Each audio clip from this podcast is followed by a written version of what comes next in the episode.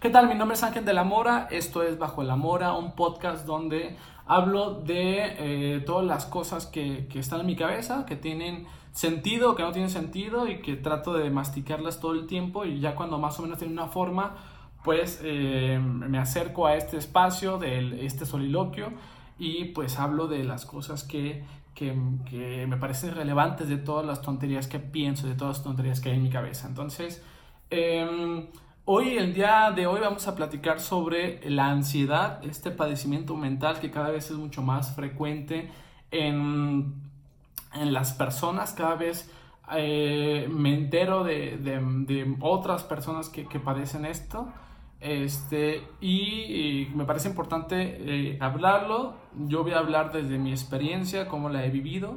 Este, y también voy a hablar sobre un poco de lo que he escuchado, lo que he este, aprendido sobre el tema. Y lo primero que tengo que aclarar, como siempre, es que esto lo hago desde lo neófito, desde la más profunda ignorancia, eh, porque no pretendo ser un experto en nada, no me interesa hacerlo en nada y solamente quiero compartir lo que he escuchado este, y mi experiencia de cómo lo he vivido.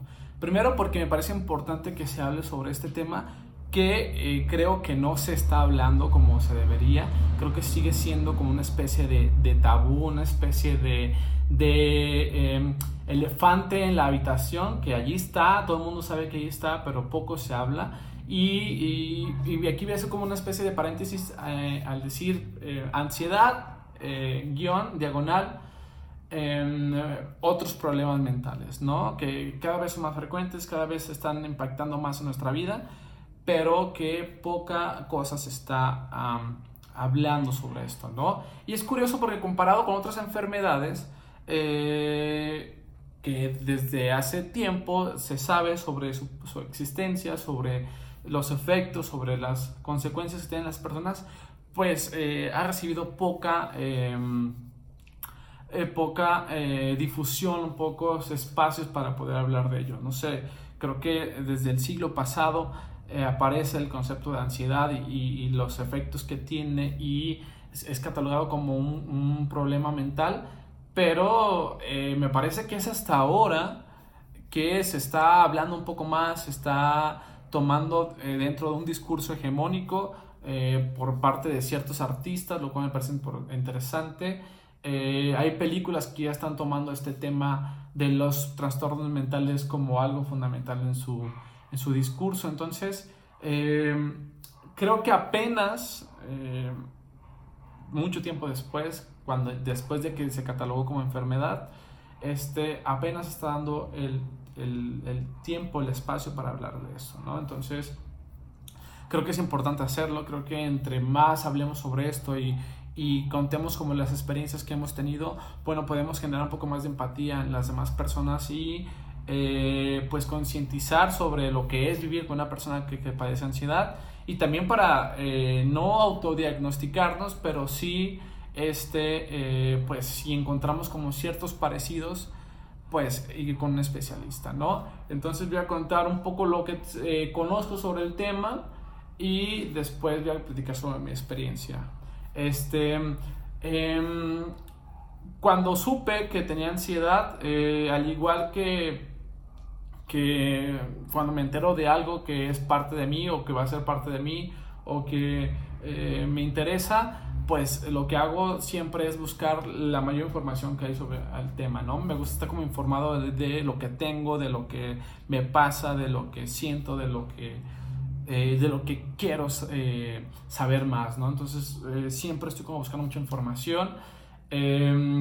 Hace poco compré unas herramientas de carpintería y he visto eh, cientos de videos sobre eh, cómo hacer eh, muebles y esas cosas. Entonces, siempre cuando algo me interesa, siempre busco mucha información, siempre trato de informarme y trato de discriminar una información veraz de la otra, ¿no? Entonces, lo mismo me pasó con esta situación de la ansiedad cuando mi terapeuta me dijo que tenía ansiedad este, y que era como una ansiedad eh, em, fuera de lo típico, o sea, todo el mundo puede padecer ansiedad en algún momento de su vida, en alguna situación concreta, pero cuando em, tienes ansiedad eh, sin que haya ciertas condiciones para que explote, pues entonces ya es como un, trastorno mental y ya hay que atenderlo, ¿no? Entonces, desde que se me diagnosticó como eh, ansiedad, este lo que he hecho es informarme, ¿no? Y estar como eh, teniendo los ojos como muy abiertos para saber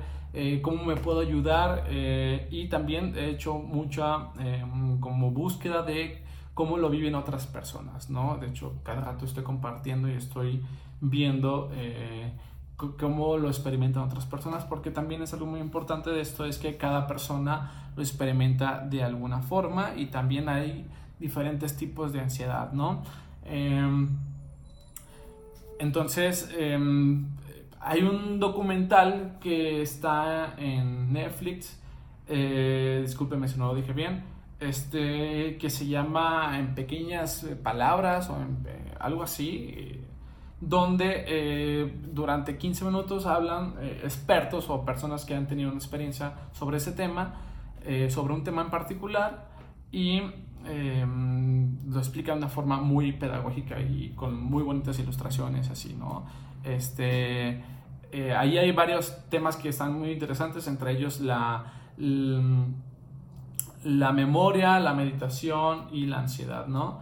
Este, em, curiosamente como que los tres están como muy enlazados y me parece muy interesante lo que, eh, cómo lo explican ahí, ¿no? Y, y cómo cómo lo plantean ahí y me pareció que eh, me ayudó muchísimo a entenderme y a entender lo que estaba sucediendo, ¿no?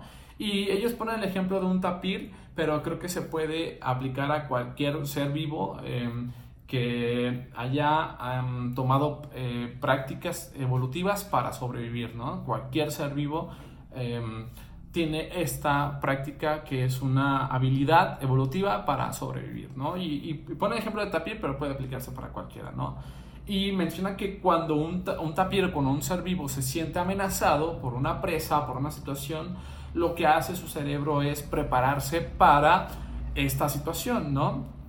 Y lo que hace básicamente es eh, dejar de prestar atención en ciertas áreas del cuerpo y enfocarse en otras, eh, principalmente que tienen que ver con la supervivencia. Entonces, eh, cuando un animal se siente amenazado, el cerebro deja de mandar información o deja de mandar este, em, conexiones neurológicas, no sé, no sé cómo llamarlo, pero deja de mandar mensajes al estómago, a las partes reproductivas, em, para concentrarse en las extremidades, en la visión, en, en la adrenalina, en liberar adrenalina y en en dos posturas, en defenderse o en salir huyendo, ¿no? Entonces, eso me parece muy, muy interesante, ¿no? Porque eh, si había un proceso de, digestión, deja de, se pone en pausa la digestión y, este, y la sangre y la, eh, atención se centra en las extremidades,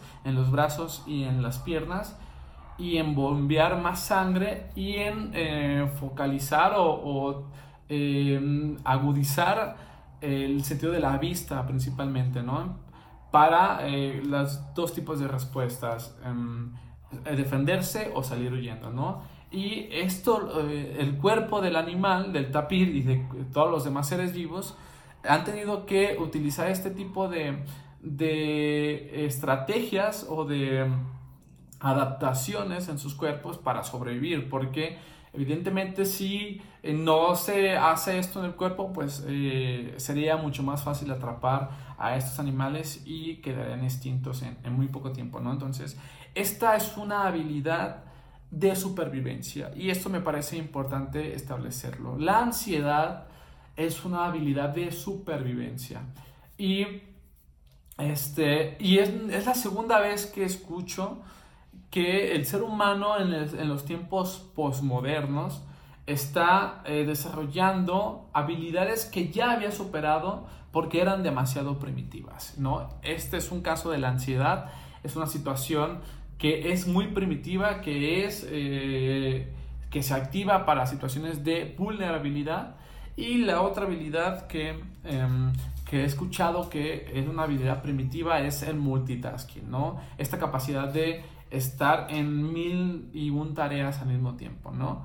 Este, eh, también eh, el que habla sobre esto es Chulhan y menciona que esto es una habilidad de, de animales muy primitivos que también tiene que ver con la supervivencia, ¿no?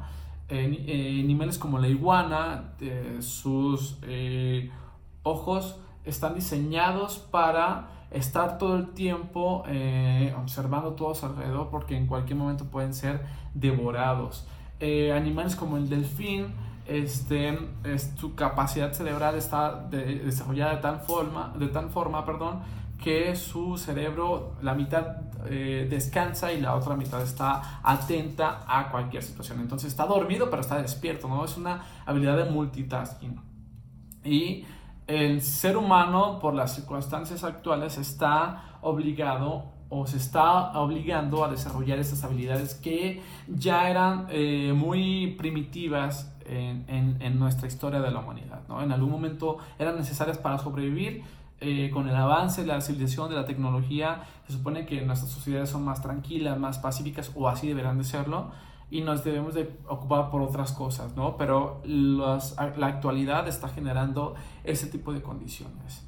Entonces, estas habilidades, estas situaciones, estos padecimientos, esta, em, esta reacción de nuestro cuerpo, la ansiedad, es producto de una situación de, de, de crisis o de una situación de vulnerabilidad ¿no? Y en todos en algún momento podemos llegar a sentir esta situación, pero hay personas a las que les pasa constantemente y es porque algo ya no está funcionando bien en su cerebro y es cuando este, eh, se tiene que eh, acudir con un especialista, ¿no? Em, es muy importante em, también decir que esto es, eh, esto es producto del el estilo de vida que tenemos, ¿no? En Occidente por lo menos. Eh, y un estilo de vida postmoderno donde eh, todo el tiempo estamos este, atareados. Quiero presentarles a mi gata, que aquí está dando lata. Em, todo el tiempo estamos eh, atareados, todo el tiempo estamos moviéndonos de un lugar a otro. También nuestras profesiones tienen que ver con cuestiones más intelectuales que manuales y cada vez son más las las profesiones que tienen que ver con eso. Miren, ahí está chiquilla jugando. Em, cuando quizás en el siglo pasado, en otros siglos, había más trabajos manuales como carpintero, como campesino, como em, este, obrero, como pues un montón de, de artesanías, un montón de, trabajos manuales, que no es que, eh, no, no es de que no necesitaran la inteligencia, sino que era eh, un poco un porcentaje menor a comparación del esfuerzo que se hacía físico, ¿no? También eso explica de que no hubiera tanta obesidad, porque en primer lugar había condiciones de eh, alimentarias muy malas eh, y, y, em, y porque también había mucho esfuerzo físico. Entonces, em, había trabajo intelectual, pero sobre todo era trabajo físico, de desgaste físico, lo cual produjo otras enfermedades, ¿no? Em, o, que ciertas enfermedades afectaran más a las personas porque había pues cuerpos como más débiles por eh, la desnutrición y el esfuerzo físico, ¿no? El siglo XXI, eh, esta eh, edad postmoderna ha traído nuevos trabajos en los cuales involucra estar todo el tiempo utilizando nuestro cerebro, ¿no? Yo particularmente soy profesor, este, trabajo casi todo el día, trabajo en dos escuelas, una es nivel secundaria y otra es nivel universitario y em, la experiencia es muy distinta en los dos niveles. Eh, obviamente, eh, en, secundaria es un, es un agotamiento más físico porque soy muy interactivo, me muevo mucho, todo el tiempo estoy moviéndome en el salón, casi nunca estoy sentado, este, salimos al patio, hacemos un montón de actividades y la verdad es que ahí termino cansado físicamente. Eh, sí, termino cansado en mi cabeza, pero termino más cansado físicamente, ¿no? Y pues, me gusta que sea así, me gusta ser más interactivo en mis clases, ¿no? Este, el, el, el asunto está en el nivel superior donde eh, el agotamiento es más mental, porque todo el tiempo estoy eh, generando preguntas, todo el tiempo estoy generando discusión, todo el tiempo estoy generando reflexión y también el problema es de que mi propuesta de trabajo no es como muy común y entonces los alumnos no están muy acostumbrados, entonces todo el tiempo tengo que estar como eh, viendo cómo generar nuevas formas para que los alumnos eh, se acostumbren o lleguen a ciertos resultados, ¿no? Este, es muy agotador, ha sido muy, muy agotador y eh, este, siempre terminó muy, muy agotado. Me gusta ese agotamiento, pero terminó muy agotado. Entonces, todo el tiempo estoy utilizando esta cosa mi cerebro para mi trabajo. En ningún momento tengo un espacio para eh, ganarme la vida o conseguir dinero de otra forma más que este, que es puro trabajo intelectual, ¿no? Entonces, esto ha generado eh, que quizás mi problema de ansiedad eh, sea mucho más agresivo o sea mucho más insistente, ¿no? Y lo cierto es de que he visto que se ha ido incrementando con el tiempo, ¿no? Quizás ya ha estado presente en, mayor, en alguna parte de mi vida desde hace eh, mucho tiempo. Yo recuerdo el primer momento de ansiedad fue en la preparatoria, pero eh, recuerdo que fue como eh, momentos particulares, pero cada vez se ha hecho mucho más agudo, ¿no? Este, yo no entendía qué era lo que estaba pasando ni qué era esto que sentía, incluso lo sentí como un poco normal, incluso lo sentía como, pues así soy y es la forma que tengo de, de, de, expresar lo que siento y de lo que pienso y, y es la forma que tiene mi cuerpo de hacerlo, ¿no? Yo no sabía que era en algún momento una enfermedad, un padecimiento o que tuviera un nombre, ¿no? Yo creí que solamente me pasaba a mí y que solamente era algo que así era normal, ¿no? Eh, porque se fue presentando poco a poco y, y, lo fui normalizando, lo fui incorporando a mi vida y, eh, y, al final lo más esperaba el momento de que pasara, ¿no? Incluso tampoco lo sentía como... Em, como crisis, como ya en este momento empezó la crisis, sino que eran temporadas largas donde había constantemente esta situación, ¿no? Fue hasta que empecé a escuchar sobre esto en otros lugares, en otros, eh, con otras personas, cuando empezaron a hablar sobre el tema de la ansiedad y eh, eh, escuché que había cosas que se parecían a lo que yo sentía cuando em, pues decidí, junto por otras cosas, asistir a, a terapia con un psicólogo y después de eh, varias sesiones me dijo, me diagnosticó con eh, depresión y ansiedad, ¿no? Que el tema de la depresión es otro tema que, que hay que discutir después, pero ahorita quisiera hablar sobre la ansiedad, ¿no? Eh, paréntesis o diagonal o trastornos mentales. Em, y en cuanto me dice esto, me, me diagnostica como esto, me hace la recomendación de que vaya con un psiquiatra lo cual no he hecho y ahorita voy a compartir mis motivos. Este, eh, y lo que hago después es pues tratar de informarme lo más que, que, puedo sobre el tema, como ya lo expliqué al principio.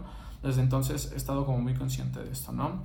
Este, y también lo que pasó después de eso fue en prestar como mucha atención en cómo se manifestaba las crisis de ansiedad o cómo se manifestaba la ansiedad en mi persona, ¿no? Eso fue em, lo siguiente que hice. Después de que me diagnosticaron como ansiedad, después de que más o menos empecé a buscar información, empecé a ver eh, cómo se manifestaba en mí y a ser más conscientes. Lo que provocó que eh, se hicieran como mucho más agudos los síntomas, ¿no?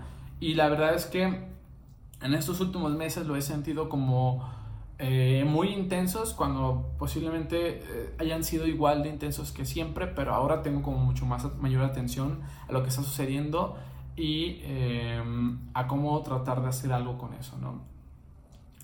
Eh, la forma en que yo... Ay, ven, estás a caer. Ay, niña, mira, saluda a la cámara.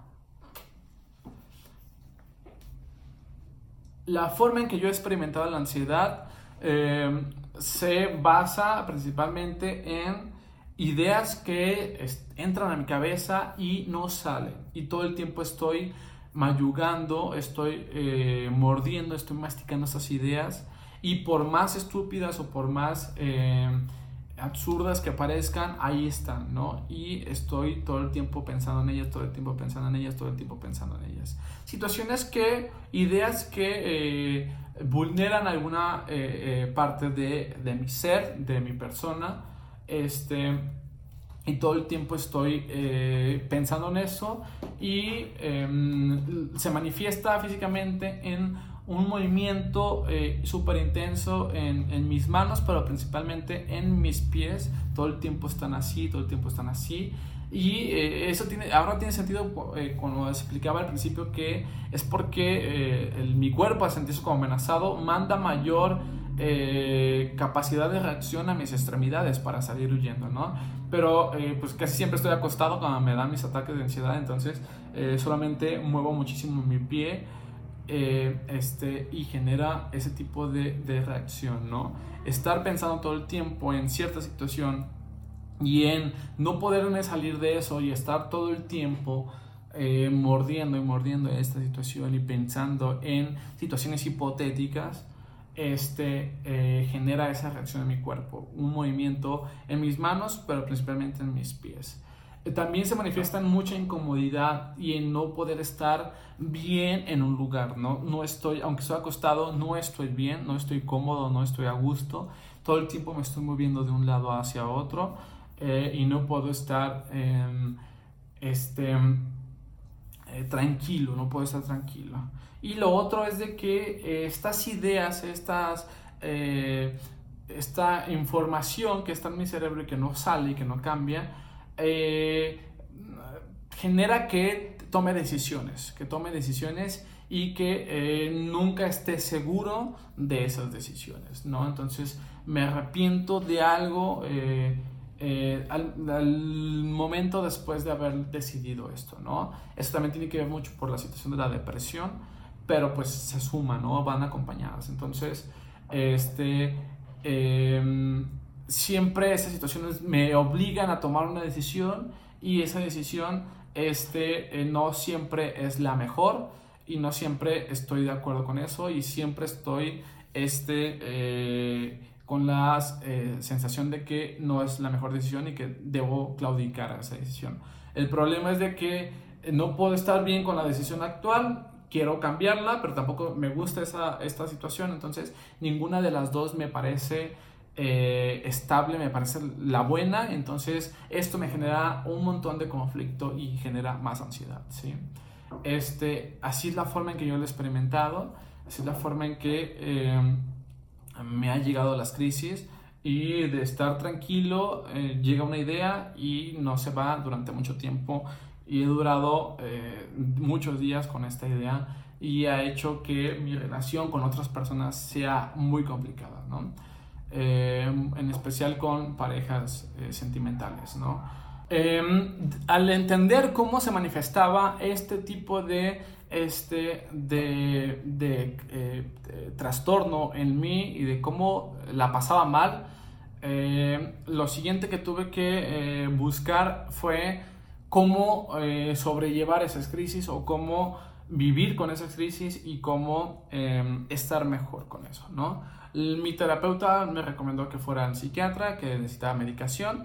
Yo no he querido ir por un asunto personal. Creo que eh, no me quiero convertir en un eh, farmacodependiente. Iba a decir narcodependiente, no. Em, no me quiero convertir en un farmacodependiente eh, porque creo que, em, que soy muy intenso en muchas cosas y cuando algo me gusta y empieza a dar resultados me vuelvo como muy adicto. Entonces no quiero caer en eso. Eh, y varias personas me han compartido pues que es un, es un eh, sentimiento que es normal sentir eso, pero que pues con acompañamiento adecuado no sucede esto, ¿no? Así que es más un temor un poco infundado que, que la verdad. Otro motivo también es importante hablarlo es la cuestión económica. La verdad es que la terapia em, con el psiquiatra es abismalmente eh, diferente, mayor a, lo que cuesta la terapia del psicólogo. Este, entonces, mm, sí implica como un esfuerzo económico eh, más importante. Eh, cuando más o menos había decidido ir, eh, me había planeado pues tener como juntar un dinero, tener como un colchón para que durante la terapia no hubiera como un corte porque ya me quedaba sin dinero, ¿no? Entonces quería como tener como un colchón de varias sesiones garantizadas para que no hubiera como un corte y poder tener como un proceso continuo, ¿no? Y ya después eh, eh, seguí eh, buscando otras alternativas, seguí escuchando sobre el tema y em, la verdad es que me he sentido un poco mejor al respecto y, y ahorita siento que no lo necesito tanto la situación de la ansiedad. A lo mejor la depresión puede ser que sí, pero em, también estoy buscando otras cosas em, para trabajar eso, ¿no? Algo que me explicaba mi terapeuta es de que em, se puede eh, llevar este proceso sin psiquiatría, pero me ponía la analogía de es como ir hacia un, eh, un camino, ir hacia un lugar caminando eh, cuando estás fracturado y te vas en muletas, ¿no? Se puede hacer, pero es más cansado, puede ser doloroso, puede ser complicado, ¿no? En cambio, puedes ir con el psiquiatra y con eh, con medicamento, pues es ir en Uber, ¿no? Llegar a ese destino en Uber, eh, ya pues eh, tranquilito y no, no, no, te cuesta nada y es más fácil, ¿no?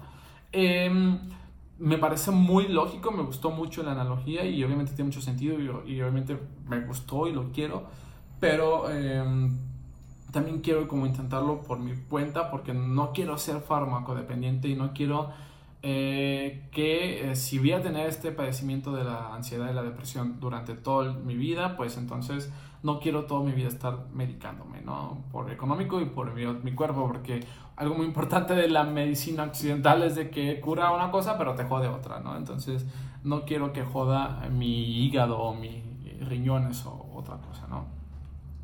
La verdad es que no conozco, pero eh, seguramente tiene efectos secundarios como todos los medicamentos alópatas. Lo que yo he encontrado para eh, cuando tengo ansiedad estar mucho más tranquilo es la meditación.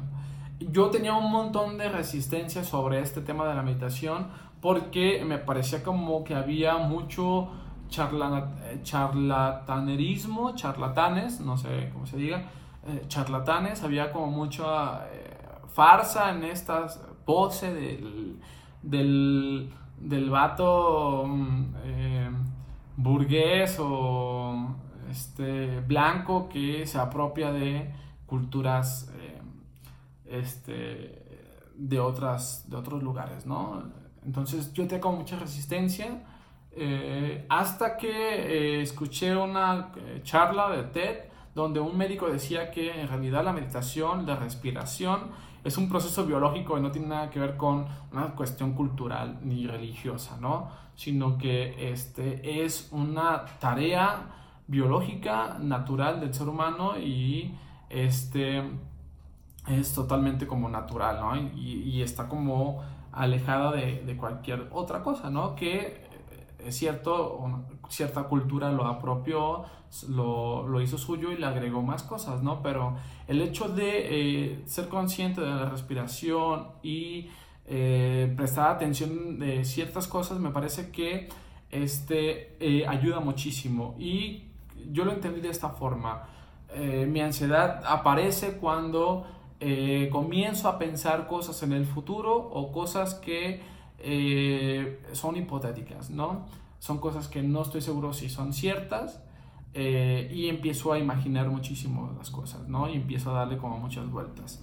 Eh, entonces mi mente no está en otro lugar más que en el imaginario, ¿no? En el futuro, en algo imaginario. Entonces lo que hace la meditación, lo que hace la respiración es traerte al momento, ¿no? Al presente.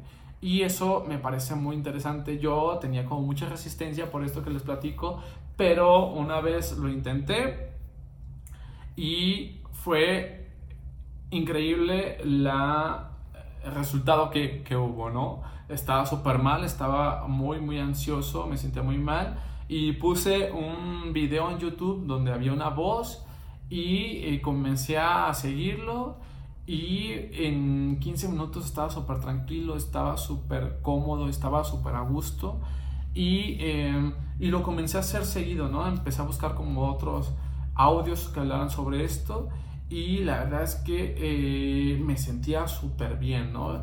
Después cuando comenzaba a sentir algo así medio extraño, que pensaba que iba a ser ansiedad, me ponía los audífonos y donde quiera que estuviera, en casa de mis papás o en cualquier lado, me acostaba y empezaba a hacer la respiración, ¿no? Y, la verdad es que desde que comencé con eso, a la actualidad ya no he sentido como una crisis importante. Hace unos días pasó algo, pero eh, creo que lo puede gestionar muy bien. No creo que se haya convertido en una crisis, sino que este, como que pude pararlo a tiempo. Y siento que ha sido como muy importante este asunto de la, de la meditación para eh, controlar eso, ¿no? Eh, y prestar atención a mi respiración, en ser consciente de eso, es eh, lo más importante, ¿no? Y he visto efectos muy, muy eh, súper eh, rápidos y muy beneficiosos. La verdad es que yo me sorprendí muchísimo por esto y, la verdad es que me parece que es, es, es una actividad que, que, por lo menos para las personas que tienen ansiedad, deberán de practicarla. Y yo tenía mucho... Eh, resistencia, pero la verdad es que después de experimentarlo me gustó muchísimo, ¿no? Eh, ya es demasiado tiempo esa charla, eh, pero hay un montón de cosas más que decir. Después me gustaría hablar sobre la depresión, pero pues hasta aquí le dejamos. Mi nombre es Ángel de la Mora, esto es Bajo la Mora y compárteme tu opinión sobre esto de la ansiedad. ¿Tienes ansiedad? ¿Has sentido cosas muy similares a las que te platiqué? ¿Ya resolviste el asunto de la ansiedad? Eh, cómo la vives, cómo ah, suceden las cosas, ¿no? Eh, platícame todo esto y mi gata y yo nos despedimos. Adiós, dile adiós, adiós.